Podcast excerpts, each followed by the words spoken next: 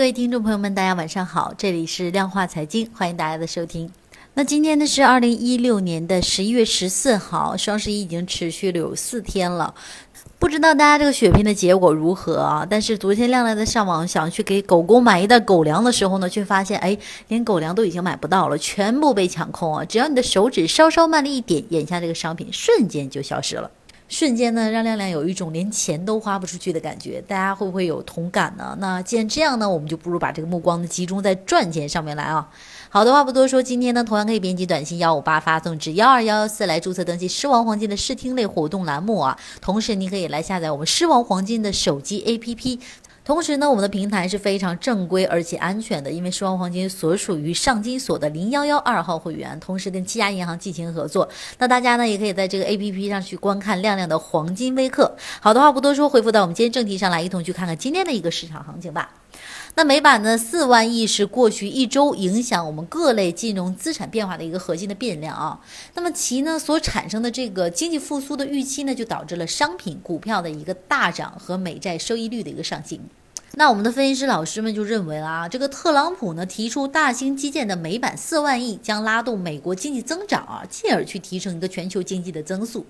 那么专家们去预计呢，假如说啊，这个每年新增基建支出是一千一百亿美元啊，则对这个美国经济增长的边际拉动呢，预计在零点七至一点一个百分点。那么全球的这个经济增速呢，在中国经济企稳的前提下呢，是有望提升零点六至零点九个百分点的。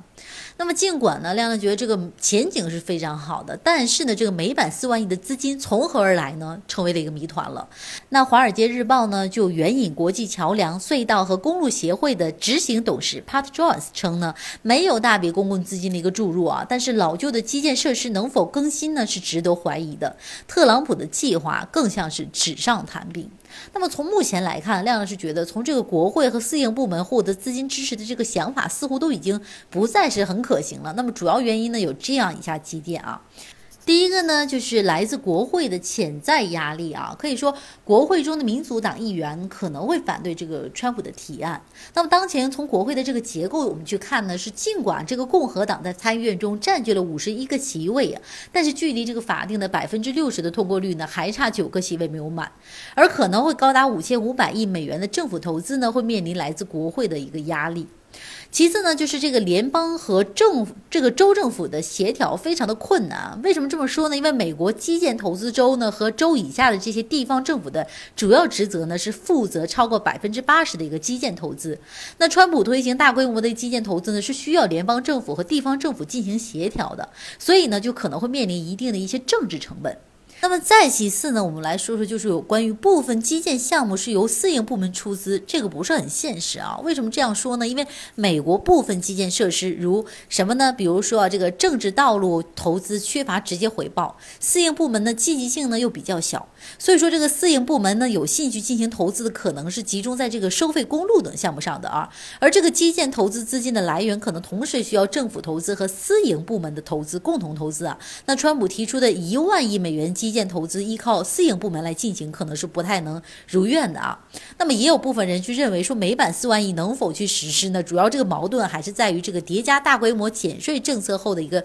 新任政府对于一个赤字的容忍程度啊。这个什么意思呢？我们去看一看，就是这个当前美国国会呢，主要是由这个共和党把持的，而这个共和党的右翼呢，近年来在债务比例上的作风呢是很保守的。那么在之前的几年，奥巴马主导的这个债务上限的一个谈判中呢，共和党党内啊，传统一直都坚定反对提高债务上限，甚至以债务违约和政府停罢为代价。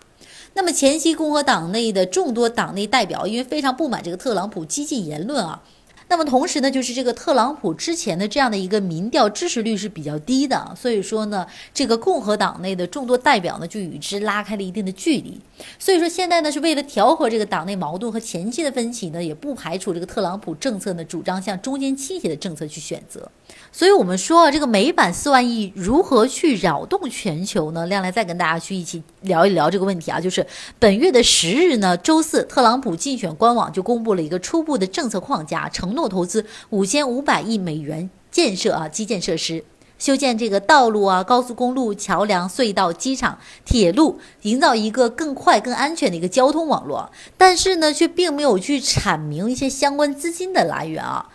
并且呢，在此之前啊，赢得大选的这个讲话当中呢，特朗普就表示了将动用一万亿美元去大型基建啊，主要出资的呢就是一些私营部门。那么他也指出呢，将通过一千四百亿美元的一个税收优惠去鼓励私营部门去出资。但是呢，这个专家机构就认为了，它带动的美国 GDP 增长呢，约为去年名义的百分之。一的这样的一个 GDP 啊，那么以下呢就是五千五百亿美元的一个交通基建投资，平摊到四年任期内实施带来一个影响。我们去聊一聊这个问题，就是有望带动每年美国 GDP 增长一千七百三十七亿到两千四百零六亿美元。那么这个数字呢，约为去年名义 GDP 的百分之一。如果我们说每年的这个投资全部由赤字去承担的话，那么赤字率呢将提升百分之零点七五。那么一千三百七十五亿美元，相对于政府投资规模而言呢是比较较可观的，可以达到去年美国政府投资的百分之二十一点八。那这个每年的一千三百七十五亿的投资呢，将带来多少新增就业呢？亮亮给大家的一个数据就是一百八十到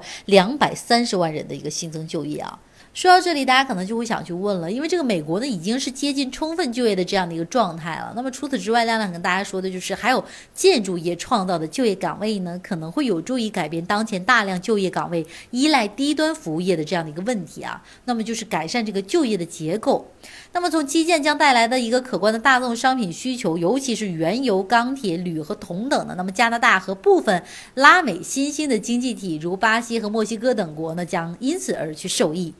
好的，以上就是我们今天全天时段的一个经济方面消息的一个解读，感谢大家的收听。那么在这里呢，亮亮还要跟大家去重申的就是呢，现在可以编辑短信幺五八发送至幺二幺幺四来注册登记我们狮王黄金的试听类活动栏目。你还可以下载我们狮王黄金的手机 APP 来观看亮亮的黄金美可进行学习。当然，这是一个非常正规而且安全的平台，大家可以在上面自由的进行黄金买卖。如果您现在去下载这个 APP 呢，还有机会获得一个抽取 iWatch 的机会和一个六千八百八十八元。的一个老师的一个教课指导给到你啊，好机会不容错过。那么今天的节目就是这样的，感谢您的收听，让我明天早间时间段再见。